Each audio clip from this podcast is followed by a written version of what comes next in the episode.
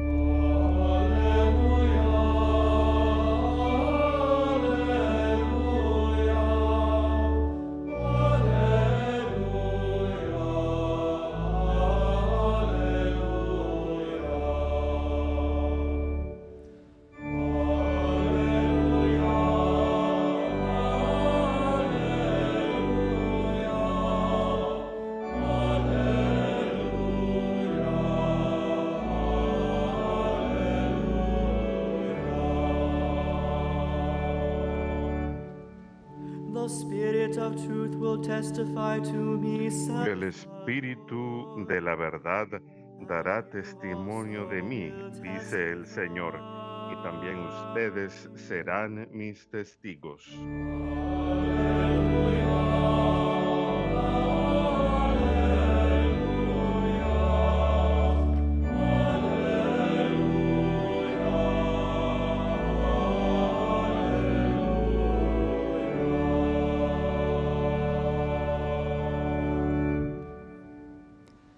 Dominus vobiscum.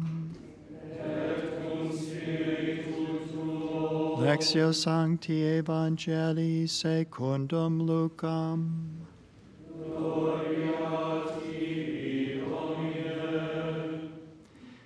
Jesus said to his disciples, En aquel tiempo dijo Jesús a sus discípulos, si uno se pone de mi parte ante los hombres, también el Hijo del Hombre se pondrá de su parte ante los ángeles de Dios. Y si uno me reniega ante los hombres, lo renegarán a él ante los, ángeles de Dios. Al que hable contra el Hijo del Hombre se le podrá perdonar, pero al que blasfeme contra el. Espíritu Santo no se le perdonará.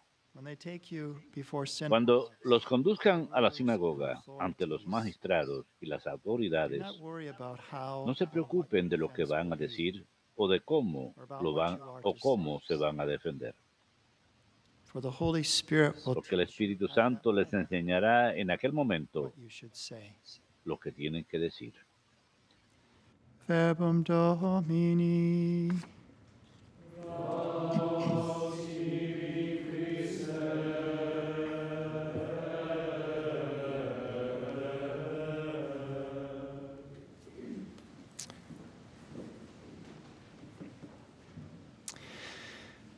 There is a program this afternoon on E Hay un EWTN. programa esta tarde en E EWTN a la una de la tarde, hora del centro, 2 p.m. hora del este, que realmente quiero ver. Porque Johnson, la descripción de que Michelle Johnson, nuestra directora de comunicaciones, Uh, puso EWTN en ah, is EWTN Wings. EWTN Wings es una, un correo electrónico que uno recibe acerca de programas, especialmente acerca de especiales que van a salir al aire en EWTN. Ella puso una descripción de este programa titulado La caja de los milagros. Me pregunté de qué se tratará esto. Bueno, es un programa acerca de el confesionario, donde Dios obra milagros todos los días. Y Él estará obrando milagros en la caja de milagros aquí en el Salón San Miguel a las 11 en punto, aquí hora local. Pues siempre tenemos muchas personas que vienen aquí. Típicamente tenemos tres eh, confesores, de ser posible, para que el Señor obre esos milagros en la caja de los milagros. Así que les insto, especialmente si no se han confesado en mucho tiempo, a que miren ese programa. Puede que les dé ánimo, porque habrá testimonios ahí de personas que cargaron diferentes cargas durante sus vidas, algunos desde jóvenes, cosas que les afectaron en sus propias vidas, que les llevaron al pecado, otros que encontraron el camino a perdonar a otros y encontraron perdón propio, y también hablará de un tema importante acerca de perdonarse a uno mismo, de permitir que el Señor lo permita a uno y aceptarlo. Muchas personas tienen dificultad con eso, algo que sucedió en el pasado y no pueden perdonarse a sí mismos. Así que habrá elementos de ello también en ese programa. No lo he visto aún, pero leí la descripción de Michelle, por eso programé mi televisor para que lo grabe, para poder escuchar esos people over my 30 testimonios. Durante mis 30 sometimes said años, más de that they're 30 años de sacerdocio, la gente a veces me dice que temen que han cometido un pecado contra el Espíritu Santo que nunca podrá ser perdonado. Y yo siempre les respondo, no has cometido un pecado contra el Espíritu Santo, porque el pecado contra el Espíritu Santo es rehusar la misericordia de Dios y persistir en eso obstinadamente hasta el final. Es lo más triste que un sacerdote puede encontrar, un corazón y un alma que no quiere recibir la misericordia que Dios le quiere dar. Ese es el pecado contra el Espíritu Santo, porque el Espíritu Santo nos está instando. Y me gusta algo que dice el catecismo en su sección acerca de la conciencia 1776 and following. del párrafo And it talks about how 1776 en adelante. Habla acerca de cómo nuestra conciencia, que es ahí donde. Dios nos habla, en nuestra conciencia, y nos señala que el mal de un pecado en particular que hayamos cometido, pero esta es la parte que realmente me gustó acerca de nuestra conciencia. Dice que es una promesa de esperanza y misericordia. ¿Alguna vez se han puesto a pensar en ello? solamente piensan acerca de la conciencia como donde guardamos nuestra, nuestro sentido de culpa católico. No. Nos da testimonio de un acto que hemos cometido que es pecado, que es malo, pero también tenemos una promesa de esperanza y misericordia, de que podemos ser perdonados y que nos eh, God, empuja a recibir eh, la misericordia de Dios, nos lleva a perseverar en el bien y a seguir esforzándonos en alcanzar la virtud para que la misericordia de Dios nos llegue. Sí, la conciencia nos recuerda alguna acción que hayamos cometido que es mala y que es pecado, pero más aún nos eh, lleva, nos llama a que quizás acudamos a la receive caja de los milagros para recibir el milagro de la misericordia de Dios. Segundo, quería hablar acerca de otra frase del Evangelio de hoy. said, "Everyone who acknowledges Cuando Jesús dice, todo aquel que me reconozca abiertamente ante los hombres, lo God." reconocerá abiertamente el Hijo del Hombre ante los ángeles de Dios. Hay un artículo que fue publicado en el registro católico y que fue vuelto a publicar hoy. Y el título es? ¿Has visto a Jesús en las calles de Nueva York? ¿Has visto a Jesús en las calles de Nueva York? Y Tim Bush, fundador de Napa, fue el que fundó la procesión October 10th. eucarística en Nueva York, del- en que se hace el 10 de octubre, y el popular eh, anfitrión del podcast, el padre Smith, estuvieron cargando el Santísimo Sacramento a través de las calles de 10th Manhattan, en el centro de la ciudad. El 10 de octubre hicieron esa procesión, era un martes, justo en medio de hora pico en Nueva York. Tuvieron una misa en la Catedral de San Patricio, no muy lejos de Times Square. Y después de la misa, que estaba totalmente llena, todo el mundo tenía que estar de pie, abrieron las grandes puertas de bronce de la catedral, algo que hacen solamente en las ocasiones más grandes, pero había miles de personas. Así que cuando comenzó la procesión con el Señor a la cabeza presente en la Eucaristía, había cientos que salían de la catedral. Durante la siguiente hora estuvieron yendo en procesión con el Señor Eucarístico por el centro de la ciudad, en Manhattan. Y me reí cuando leí el artículo hacia el final. Un transeúnte le "How gritó a un policía, take?" ¿cuánto tiempo va a demorar esto? Porque estaba teniendo que esperar para que la procesión pase. Él estaba manejando. ¿Cuánto tiempo va a tardar esto? Gritó. Y el policía le respondió, "We'll es Jesús. all day if necessary." Vamos a esperar el día entero de ser necesario. Pero esto es lo que él dijo, lo que estaban haciendo. Y hubo 5.000 personas en esa procesión. ¿Por qué tenemos procesiones? ¿Por qué tenemos procesiones eucarísticas? La intención es ser un testimonio público, una señal ante la sociedad de que los católicos creen en algo, o más bien en alguien. En alguien mayor. Y muestra que Jesús y su iglesia no van a desaparecer.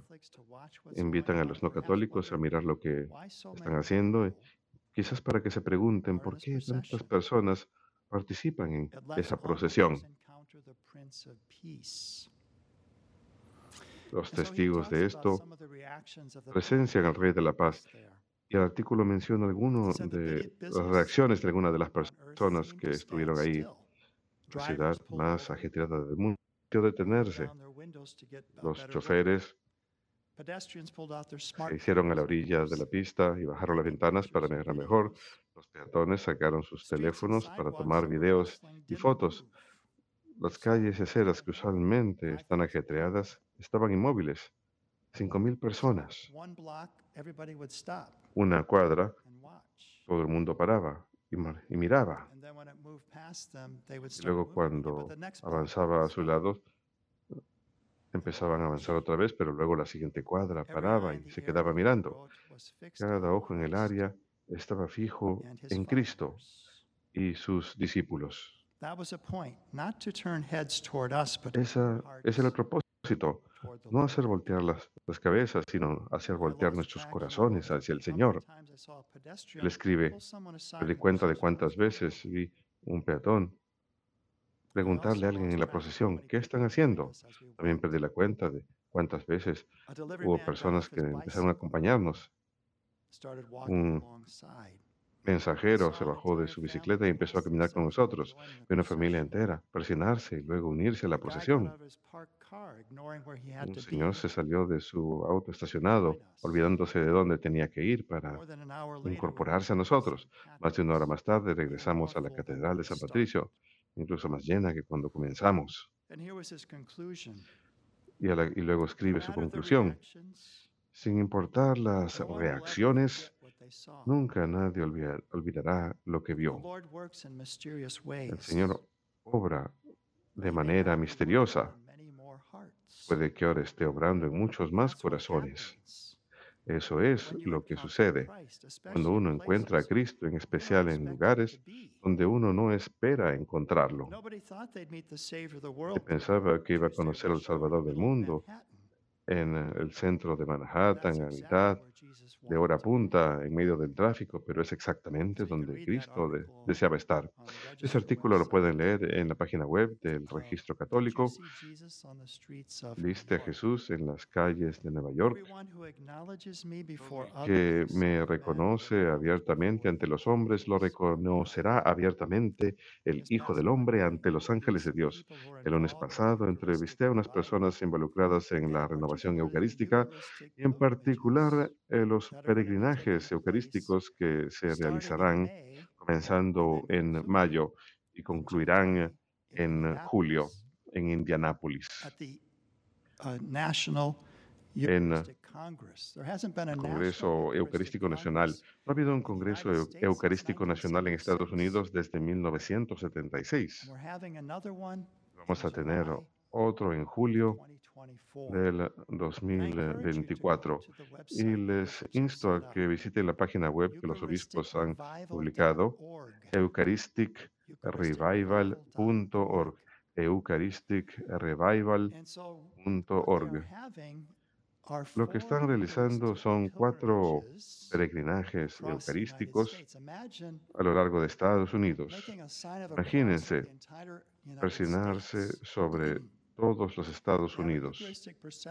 Tener una procesión eucarística que comienza en California, que va a Indianápolis, comenzando en la costa este y que llega a Indianápolis, comenzando en el norte a Indianápolis. Y en el sur a Indianápolis, haciendo una cruz sobre todos los Estados Unidos are con peregrinajes eucarísticos y procesiones that. en todo Estados Unidos. Y todos ustedes pueden participar. Les recomiendo que lo hagan. Aquel que me reconoce ante los hombres, lo reconocerá el Hijo del Hombre ante los ángeles de Dios. Y los obispos en esa página web, que está muy bien realizada, hablan acerca de cómo esto es un peregrinaje hacia. Jesús y un peregrinaje con Jesús. Un peregrinaje hacia Jesús porque es tanto exterior, es un movimiento simultáneo de los pies y el alma, como escriben ellos. Y esto siempre ha sido parte de nuestro legado en nuestros peregrinajes. Mientras que nuestros pies se mueven en peregrinaje, nuestras almas también deben estar moviéndose interiormente más y más hacia el Señor. Muchos santos experimentan gracias profundas durante peregrinajes y ustedes pueden ser parte de ello. Este peregrinaje nacional eucarístico, visiten eucharisticrevival.org para que puedan leer detalles acerca de cómo participar. De hecho, están invitando a los jóvenes a que participen durante toda la procesión acompañándola. No van a estar caminando toda la distancia, sería demasiado y a menudo hay eh, áreas enormes que no son pobladas, pero hay una hay áreas eh, significativas donde hay población, donde van a tener procesiones de una milla en esas ciudades e incluso más allá. Así que es un peregrinaje hacia Jesús. Exteriormente estamos moviéndonos, pero interiormente también hemos de movernos hacia el Señor, pero también un peregrinaje con Jesús, porque Jesús se encarnó. Ahora Él permanece con nosotros todos los días con la, en la Sagrada Eucaristía. Así que estamos con Jesús. En el capítulo 11 del Evangelio según San Lucas, el día de hoy leímos el capítulo 12. El capítulo 11 comienza, leímos esta lectura ayer, perdón, al comienzo del capítulo 12 ayer, pero el capítulo 11 dice que las muchedumbres crecían incluso más. Jesús está camino a Jerusalén. En el capítulo 11 dice que las muchedumbres estaban creciendo incluso más. El capítulo 12 literalmente dice que cuando se juntaron miles y miles de personas, tantas personas se habían juntado que se atropellaban entre ellos. Estamos hablando de una muchedumbre enorme que quería estar con Jesús, que quería peregrinar con Él. Y nosotros podemos ser parte de esa muchedumbre hoy. Estamos peregrinando con Jesús, quien permanece con nosotros de manera profunda en el Santísimo Sacramento. Por supuesto, aquellos de ustedes que ya no pueden caminar o no pueden salir de casa, recen por esto.